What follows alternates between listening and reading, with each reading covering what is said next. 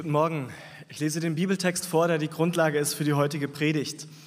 Der erste steht in 2. Mose Kapitel 20, die Verse 1 bis 2 und 8 bis 11.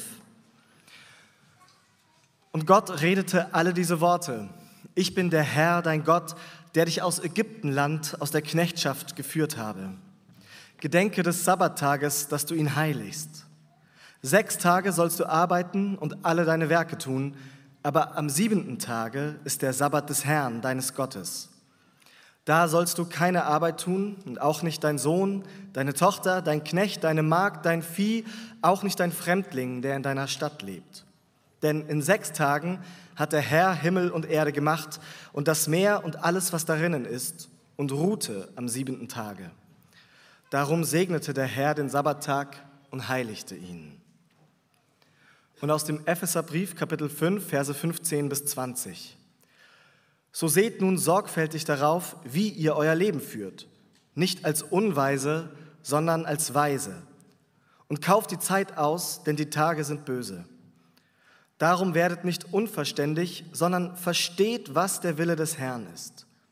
Und sauft euch nicht voll Wein, woraus ein unordentliches Wesen folgt, sondern lasst euch vom Geist erfüllen Ermuntert einander mit Psalmen und Lobgesängen und geistlichen Liedern, singt und spielt dem Herrn in eurem Herzen und sagt Dank Gott, dem Vater, alle Zeit für alles, im Namen unseres Herrn Jesus Christus. Ich spreche für der Predigt noch ein kurzes Gebet.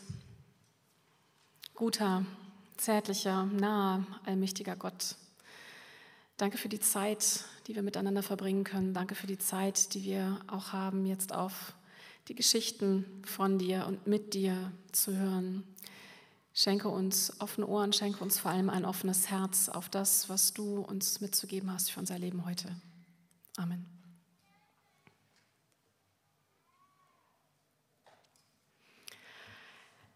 Ich habe festgestellt, dass ich irgendwie äh, sowas wie eine kleine Macke habe. Also ich glaube, ich habe mehrere, aber von einer kann ich euch heute erzählen. Ich habe festgestellt, ich habe ein Fable für Kalender.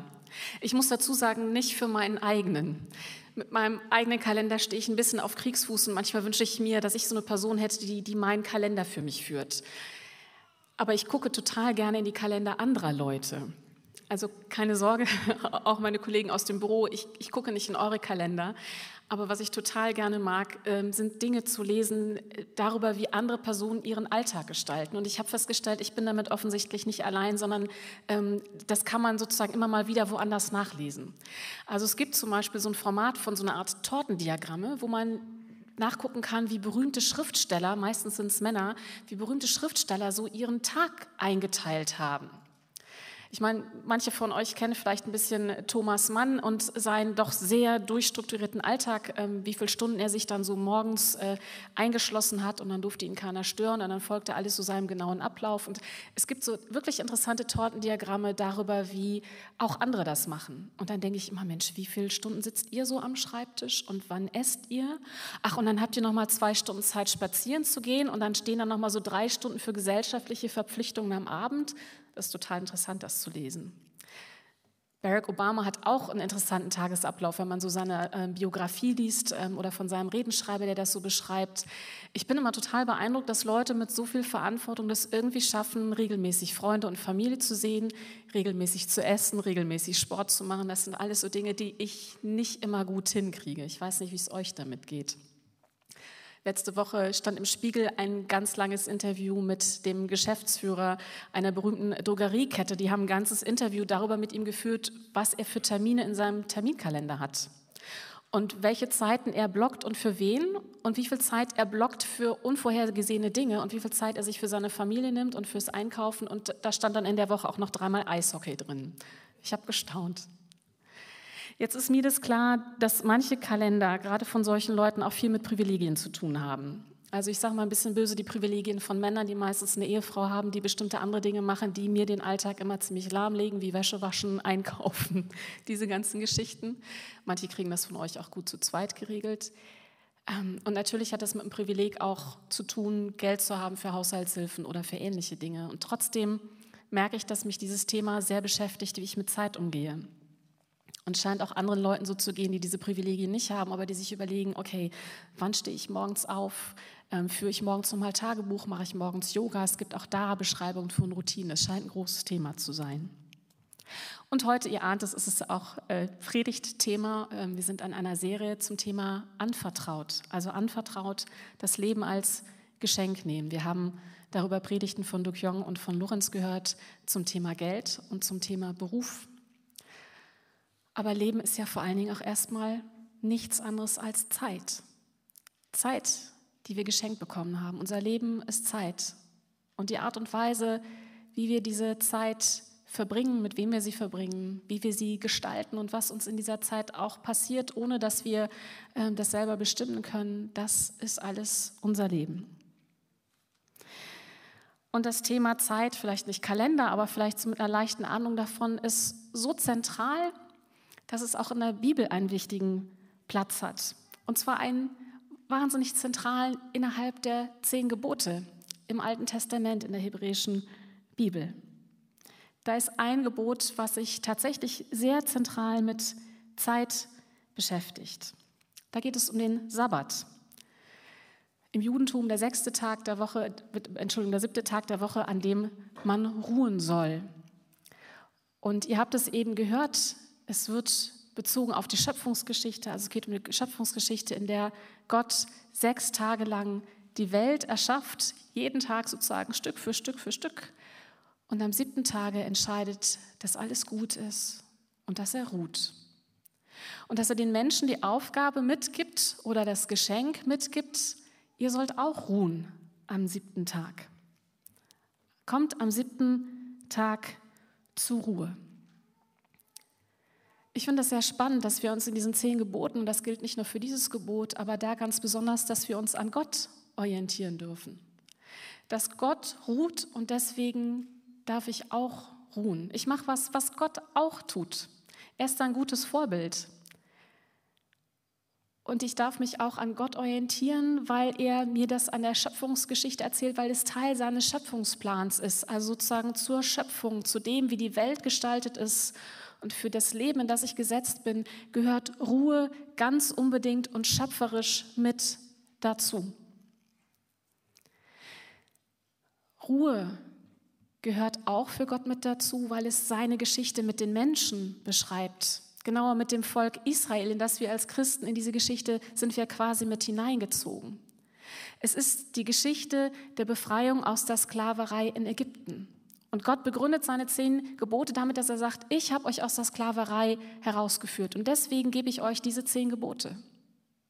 Und diese zehn Gebote sind sozusagen in ihrer Form jeweils eine Erinnerung an dieses Freiheitsgeschenk, an dieses Freiheitsversprechen von Gott, was sich auch immer wieder erneuert.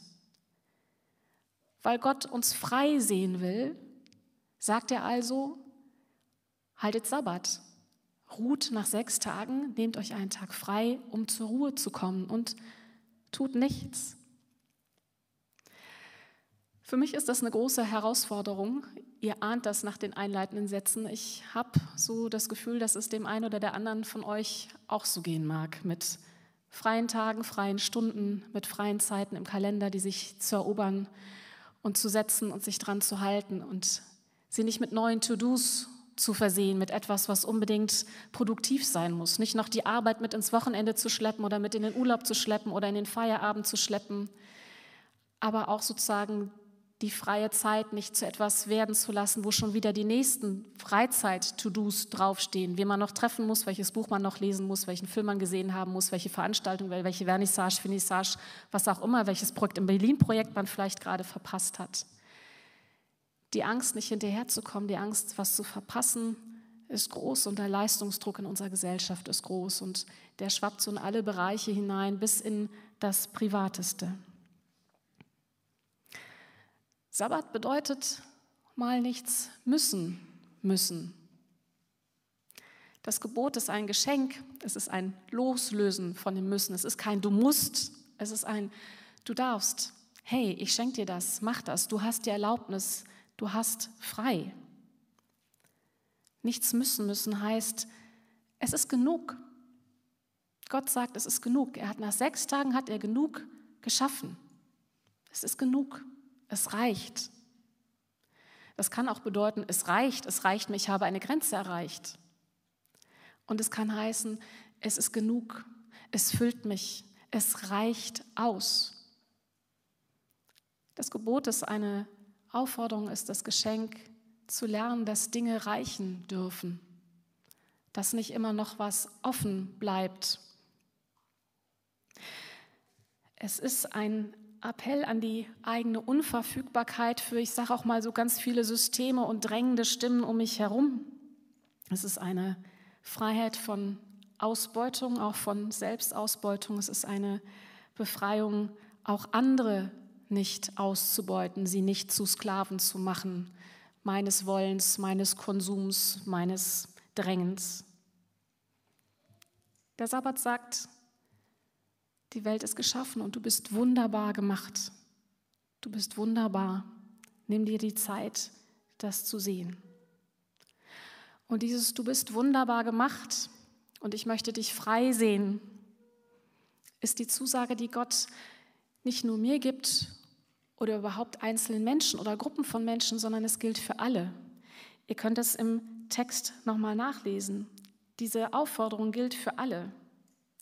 Du sollst keine Arbeit tun, auch nicht dein Sohn, deine Tochter, dein Knecht, deine Magd, dein Vieh, auch nicht dein Fremdling, der in deiner Stadt ist.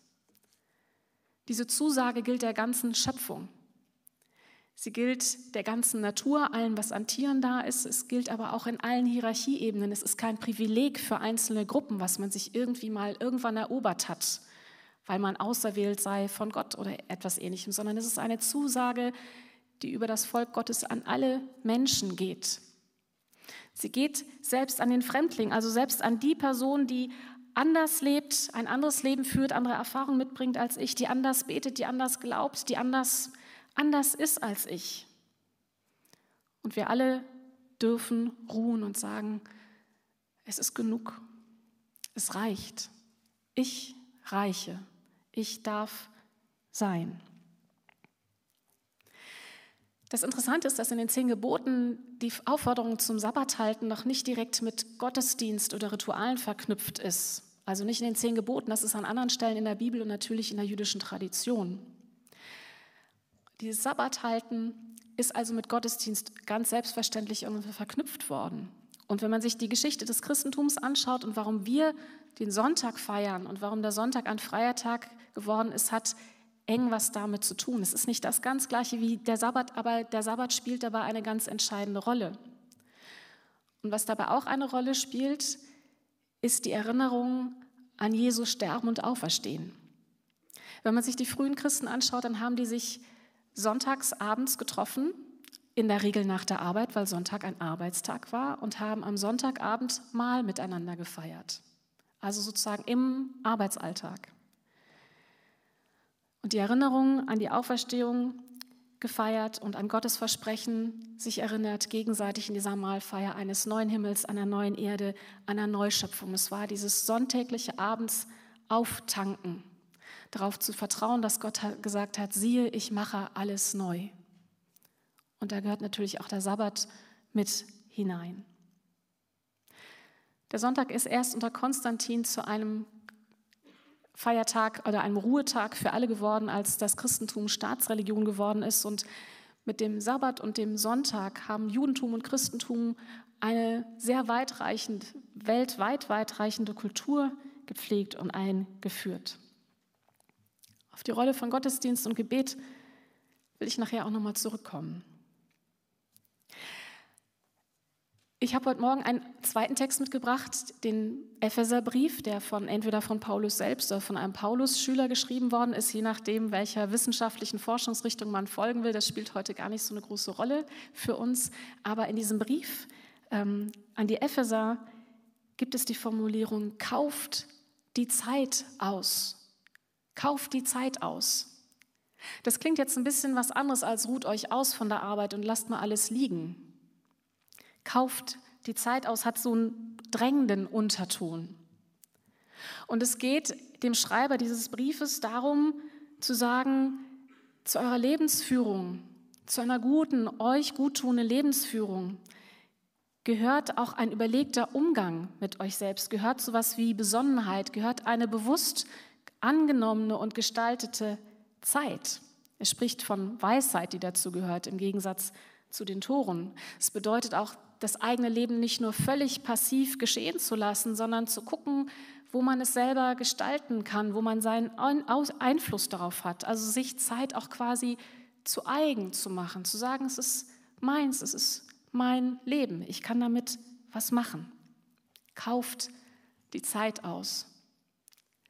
Ein bisschen seltsamer Ausdruck, den werdet ihr wahrscheinlich im Alltag so nicht verwenden kauft die Zeit aus. Es gibt Bibelübersetzungen, die haben das dann auch versucht, ein bisschen vielleicht zu glätten oder nochmal zu übertragen. Also ihr werdet in vielen Übersetzungen zum Beispiel auch die Formulierung finden, nutzt die Zeit. Ich finde, das kriegt ein bisschen einen anderen Dreh, wenn man von, davon spricht, die Zeit zu nutzen, habe ich sofort wieder das Gefühl, es geht um Produktivität, es geht darum, immer irgendwie was zu tun und es geht irgendwie darum, dass Dinge nützlich zu sein haben, dass man es irgendwie auch sehen, dass man es irgendwie messen kann. Wenn ich wenn mir gesagt wird, nutzt die Zeit, dann merke ich, dass mein Adrenalinpegel schon innerlich wieder ziemlich hoch steigt. Kauft die Zeit aus ist ein Ausdruck, der mich erstmal so ein bisschen irritiert. Und ich denke mir, was, was ist denn damit eigentlich gemeint? Kauft die Zeit aus. Es ist ein Begriff, der tatsächlich vom Marktgeschehen kommt, also wirklich mit Kaufen was zu tun hat. Im Griechischen ist der Begriff ex agora zomeno ton karos. Ex agora zomenoi ton keros. Agora ist das Wort, was da mit drin steckt und das ist der Markt. Ein öffentlicher Platz, viel Gewusel, wo Menschen Sachen suchen und verkaufen und wo viel gefeilscht wird, wo viel Lebendigkeit ist und ein Platz, der sichtbar ist. Also mittendrin, nicht irgendwie abgeschieden, beiseite gesetzt, sondern kauft die Zeit aus, ist irgendwie was so offensichtlich mitten im Gewusel passiert. Kauft die Zeit aus, das ist dieser Moment, wo ich auf dem Markt was sehe und zupacke, sozusagen vielleicht ein Schnäppchen mache oder sozusagen etwas, etwas erwerbe zu einem möglichst guten Preis oder etwas, was ich ganz dringend brauche oder wo ich es schaffe, was zu verkaufen, ein gutes Geschäft zu machen, etwas, was sich lohnt oder vielleicht auch was, was notwendig ist. Interessant ist der Zeitbegriff, der im Griechischen hier verwendet wird, nämlich der Begriff Kairos. Im Griechischen gibt es zwei Begriffe für Zeit, nämlich einmal Kairos und einmal Chronos. Und Chronos ist so ein Zeitbegriff, der eine Zeit charakterisiert, die sehr regelmäßig ist, die sozusagen gleichmäßig dahingleitende Zeit, die wie auf so einem Zeitstrahl sich, man sich vielleicht vorstellen kann, etwas, was einfach so weitergeht. Kairos hat ein anderes Bild dahinter. Kairos ist ein gelingender, ist ein glücklicher, ist ein guter Moment, ist ein Augenblick, ist eine gute Gelegenheit. Die griechische Mythologie hat für diesen Moment, den sie als göttlichen Moment, als wirklich gelingenden, guten, glücklich, glücklichen Moment gesehen hat, hat dafür eine, eine göttliche Figur, eine Personifikation gefunden, nämlich den Gott Kairos. Der Gott Kairos, den haben sich die Griechen damals so vorgestellt, dass er dichten Haarschopf hatte, voller Locken, aber hinten war der so glatt rasiert. Also hinten gab es keine Haare am Hinterkopf. Ich weiß nicht, ob das heute der Männerbann wäre und ein bisschen undercut, jedenfalls eine auffällige Frisur. Der Begriff die Gelegenheit beim Schopfe packen kommt genau daher, weil man Kairos, den guten, glücklichen, den göttlichen Moment packen muss beim Schopf. In dem Moment, wo man nur noch den Hinterkopf sieht, ist der Moment vorbei, da kann man ihn nicht mehr festhalten. Man muss richtig in die Locken greifen, zupacken, quasi herzhaft, mit Mut. Man darf das nicht vorbeigehen lassen und nicht zu lange überlegen.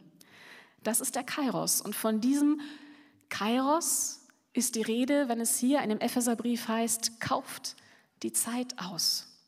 Ich übersetze das so für mich, packt die Gelegenheit beim Schopf, sucht nach dem guten Moment, sucht nach der Möglichkeit, wo etwas zu gestalten ist. Lasst die Gelegenheit nicht verstreichen, werd aktiv, sei da. Hab eine Aufmerksamkeit. Das Interessante ist auch, dass dieser Begriff im Griechischen ähm, kauft die Zeit aus auch so einen, nochmal eine Zeitebene mit reinbringt, die sozusagen eine fortdauernde Zeit ist. Also es heißt nicht, pack einmal zu, sondern es ist, sei immer zupackend. Sei immer dabei, die Gelegenheit beim Schopfe zu packen.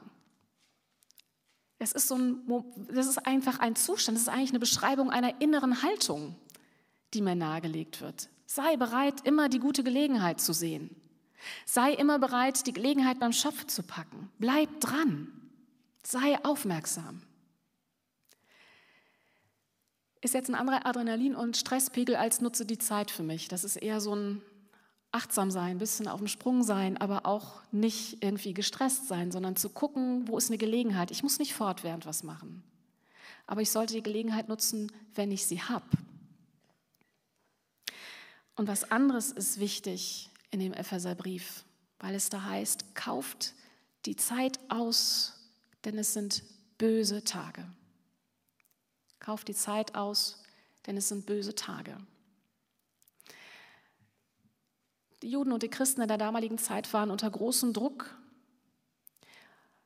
Aber ich finde, dieser Satz ist natürlich ein zeitloser, weil auch wir immer wieder böse Tage erleben. Ihr kennt das im Privaten, wenn Zeiten sehr hoffnungslos werden, wenn die Wände sozusagen enger werden, wenn die Luft zum Atmen fehlt, wenn Nachrichten kommen, die auf einmal Hoffnung rauben, wenn der Mut fehlt, wenn die Perspektive wegbröselt. Und ihr seht es natürlich auch gesellschaftlich im Weltgeschehen. Es passieren Dinge, die einem furchtbare Angst machen können und Dinge, die einfach böse und schrecklich sind, die einen in Hoffnungslosigkeit und Passivität auch geraten lassen können. Es gibt Dinge, auf die wir als Einzelpersonen ganz schwer Einfluss haben. Wie geht man mit solch bösen Zeiten um? Kauf die Zeit aus, denn es sind böse Tage. Ich denke mir, ich muss lernen, die Gelegenheit beim Schopf zu packen, und zwar auch in schlimmen Zeiten. Ich habe nicht darauf zu warten, bis sich die Zeiten ändern oder bis ich mich vielleicht ändere und eine, wie sagt man heutzutage so schön, eine bessere Version meiner selbst bin.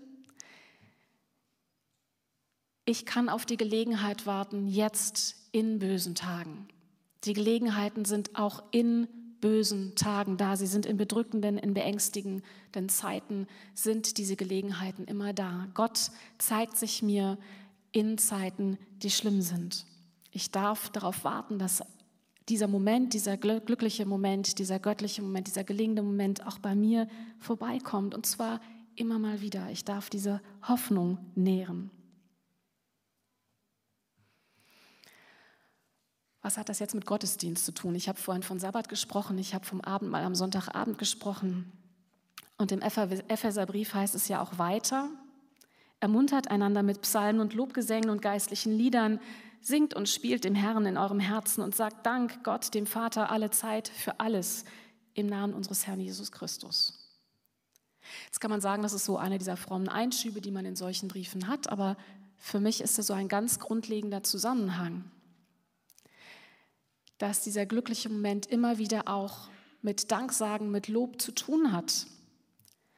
Und zwar nicht nur, dass ich Danke und Lob sage, weil ich vielleicht diesen glücklichen Moment gerade irgendwie erwischt habe oder den erlebt habe, sondern weil im Loben, im Danksagen, im Feiern des Gottesdienstes vielleicht auch solche Momente immer wieder neu entstehen. Weil in Gottesdiensten, im Gebet, im Teil mit anderen Leuten vielleicht diese Haltung immer wieder neu wachsen darf, in der ich mir das einüben darf. Und zwar die Haltung der Aufmerksamkeit dafür, dass es diese Momente der Hoffnung immer wieder auch gibt. Und dass es aber auch diese Sabbat, dieses Sabbatzutrauen gibt. Es ist gut, es ist reicht. Du darfst auch hin und wieder loslassen. Und Gott hat dich und die Welt wunderbar geschaffen. Ich verstehe diese Texte nicht als eine weitere To-Do-Liste, jetzt auch noch jede freie Minute mit Gebeten und Bibellese und so weiter zu füllen. Das kann man alles machen. Ich will gar nichts dagegen sagen. Ich meine bloß, dass es nicht eine Aufforderung ist, sozusagen daraus eine weitere Pflichterfüllung zu machen. Ich glaube oder ich habe die Erfahrung gemacht und ich hoffe, dass das Berlin-Projekt und Gottesdienste hier auch immer wieder so eine Erfahrung ermöglichen, dass diese Gottesdienste sowas sind wie eine Art Reset-Button, in der ich wieder neu mich ausrichten darf, indem ich so Atem Momente finde. Ich habe so das Bild eines Zeitfensters, das ich schaffe an einem Sonntagmorgen, in dem ich hierher komme, wo was anderes in mein Leben kommen darf, wo ich nochmal anders Licht bekomme, nochmal einen anderen Blick bekomme, auch von mir weggucken kann ein Blick in den Himmel vielleicht, durch ein Fenster, so einen himmlischen Ausblick. Ich sehe mich so innerlich auf einer Fensterbank sitzen und mit den Beinen baumeln und, und in den Himmel gucken. Das ist für mich so ein Bild von dem, was Gottesdienst in einem guten Fall sein kann für mich. Ich habe ein Zitat mitgebracht von Stanley Howes und Will Willimon. Das sind zwei amerikanische Theologen. Es tut mir leid, dass sie diese Woche nicht im Programmheft stehen. Stichwort Kalender. Ich, ich lese es euch vor in, in meiner deutschen Übersetzung. Sie haben über den Sabbat geschrieben und sie haben geschrieben, Sabbat zu halten ist ein Zeichen des Vertrauens.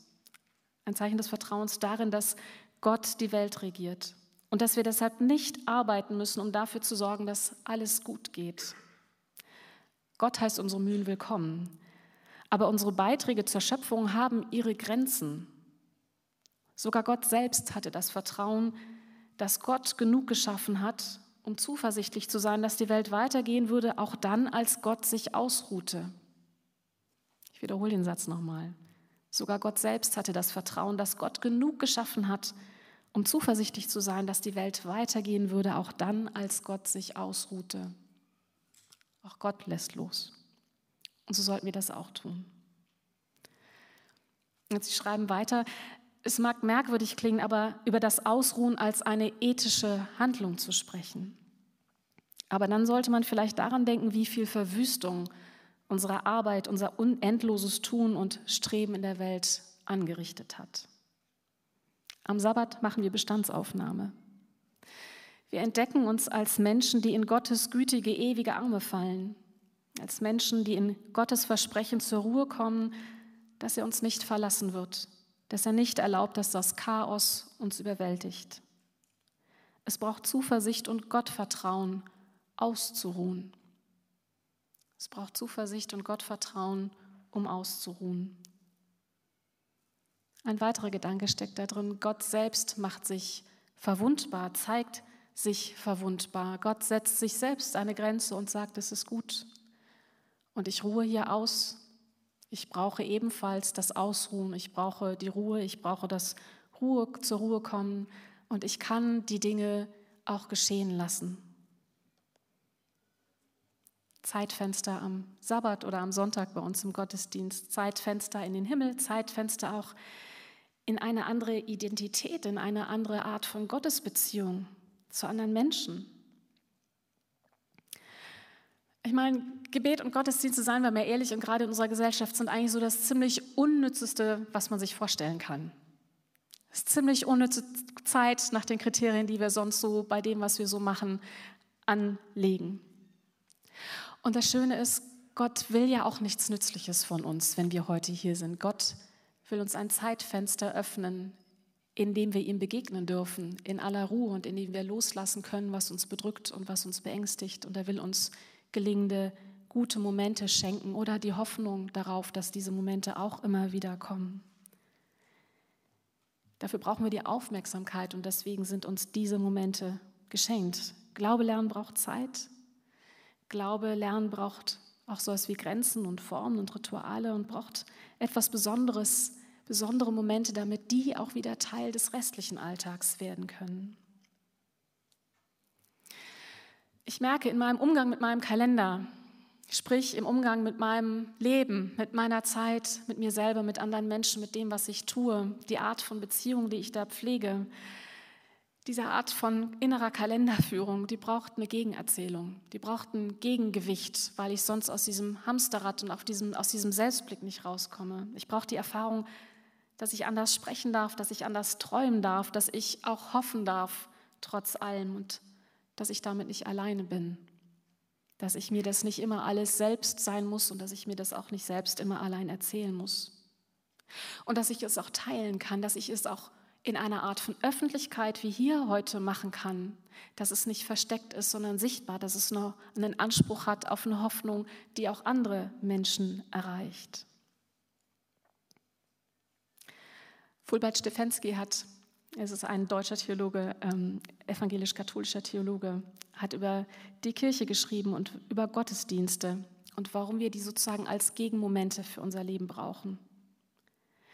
Er schreibt, die Träume von der Güte des Lebens und von der Gerechtigkeit verwelken, wo sie nicht ernährt werden, durch mehr als durch die einsame Kraft und Fantasie des Individuums. Darum frage ich nach Institutionen und Einrichtungen, die den Geist und die Wünsche nach Recht und Gelingen stärken, sie mittelbar und langfristig machen. Darum frage ich nach der Öffentlichkeit des Glaubens und nach einer Kirche, die dem Einzelnen erlaubt, mehr zu sein, als er oder sie von sich aus sein kann. Darum frage ich nach Formen und Inszenierung des Geistes, nach Ritualen und nach Symbolen, in denen Spiritualität sich gestalten kann und unabhängig werden kann von der augenblicklichen Gestimmtheit und Kraft des Menschen. Die Sprache, die wir haben, die Formen, Rituale, Rhythmen, die Traditionen, die uns begegnen, die Gesten, in denen wir uns ausdrücken, sind die Häuser, in denen unser Glaube wohnt. Nochmal verkürzt, die Rituale, die Zeiten, die wir uns schaffen, die Zeitfenster, die wir uns nehmen, werden zu Häusern, in denen unser Glaube wohnt. Also ein Zeitfenster mit in den Blick in den Himmel. Was könnte das bedeuten, wenn du vielleicht in der nächsten Woche, wenn du in deinen Kalender guckst und den Tag planst und die Woche planst, wenn der erste Termin, den du einträgst, nicht ein Meeting ist oder eine Deadline für einen Text, sondern wenn das eine Pause ist. Wenn das Erste, was du am Tag einträgst und für dich festhältst, der Zeitpunkt ist, an dem du eine Pause machen willst. Wie ist das, wenn du auf deinen Kalender guckst und erstmal nach Zeitfenstern suchst, nach der Fensterbank, auf der du die Beine baumeln kannst und einen Blick in den Himmel werfen kannst? Damit sich Stück für Stück vielleicht ein Gottesbild gerade rücken lässt. Ein Gottesbild, das sonst immer nur fordert. Ein Gottesbild, das mir sonst immer sagt, ich sei nicht genug und ich, ähm, da ist ein Gott, der nie zufrieden ist mit mir, bei dem ich fortwährend beweisen muss, dass ich doch eigentlich, eigentlich doch irgendwie zu lieben bin. Was bedeutet es, eine kleine Fensterbank, ein Zeitfenster einzurichten für die Korrektur meines Menschenbilds und einer Ethik, die sagt, du musst immer alles geben, du musst immer auf Adrenalin sein, du musst permanent dich sorgen, auch für andere sorgen. Du bist für die Rettung der Welt zuständig, von dir hängt alles ab.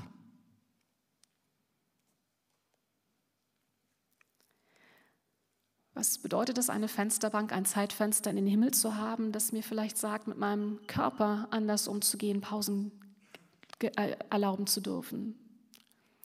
Das als meine Aufgabe zu sehen, was ich eigentlich brauche. Schlaf, regelmäßig essen, Bewegung, Freunde, ausruhen.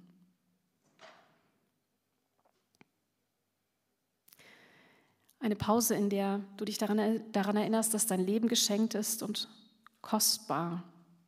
Und vielleicht auch gerade in Zeiten eine Erinnerung, in der du das sonst nicht so glauben magst. Ein Zeitfenster, eine Fensterbank mit Blick in den Himmel, in der du dich daran erinnerst, dass du mal nichts machen müssen musst, in der du das schlechte Gewissen mal für eine halbe Stunde verlernst. Eine Pause, ein Zeitfenster, eine Fensterbank mit Blick in den Himmel, auf der du dich daran erinnerst, dass du ein Wunder Gottes bist, dass du wunderbar gemacht und geschaffen bist. Und ich hoffe und wünsche dir, dass vielleicht dieser Gottesdienst heute Morgen ein solches Zeitfenster, eine solche Fensterbank mit in den Blick, mit in den Himmel sein kann. Amen.